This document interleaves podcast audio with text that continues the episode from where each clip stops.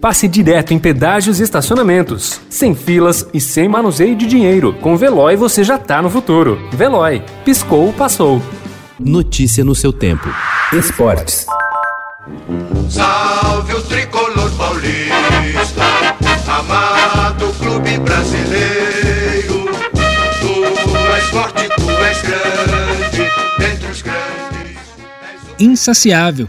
O São Paulo de Fernando Diniz parece ter encontrado rumo dentro de campo. Ontem, o time recebeu um combalido Botafogo em jogo atrasado da 18ª rodada do Campeonato Brasileiro e não deu nenhuma chance para a zebra. Venceu por 4 a 0 com ótima participação de Brenner, chegou aos 50 pontos e abriu 7 pontos na liderança. O fim do jejum de títulos do time está ficando perto.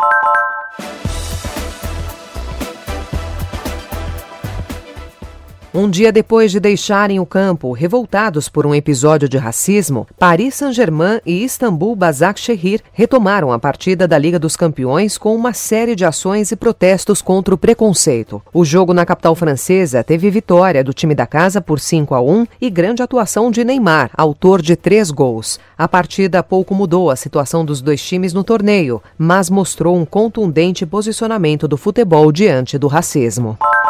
Condenado em primeira instância a nove anos de prisão pela justiça italiana em 2017 por estupro coletivo, Robinho retorna ao Banco dos Réus hoje. No julgamento em segunda instância, marcado para as 8 horas da manhã, no horário de Brasília, o Tribunal de Apelação de Milão vai analisar o recurso impetrado pela defesa do jogador e de seu amigo Ricardo Falco. A presença dos acusados não é garantida. É possível que haja uma decisão no mesmo dia.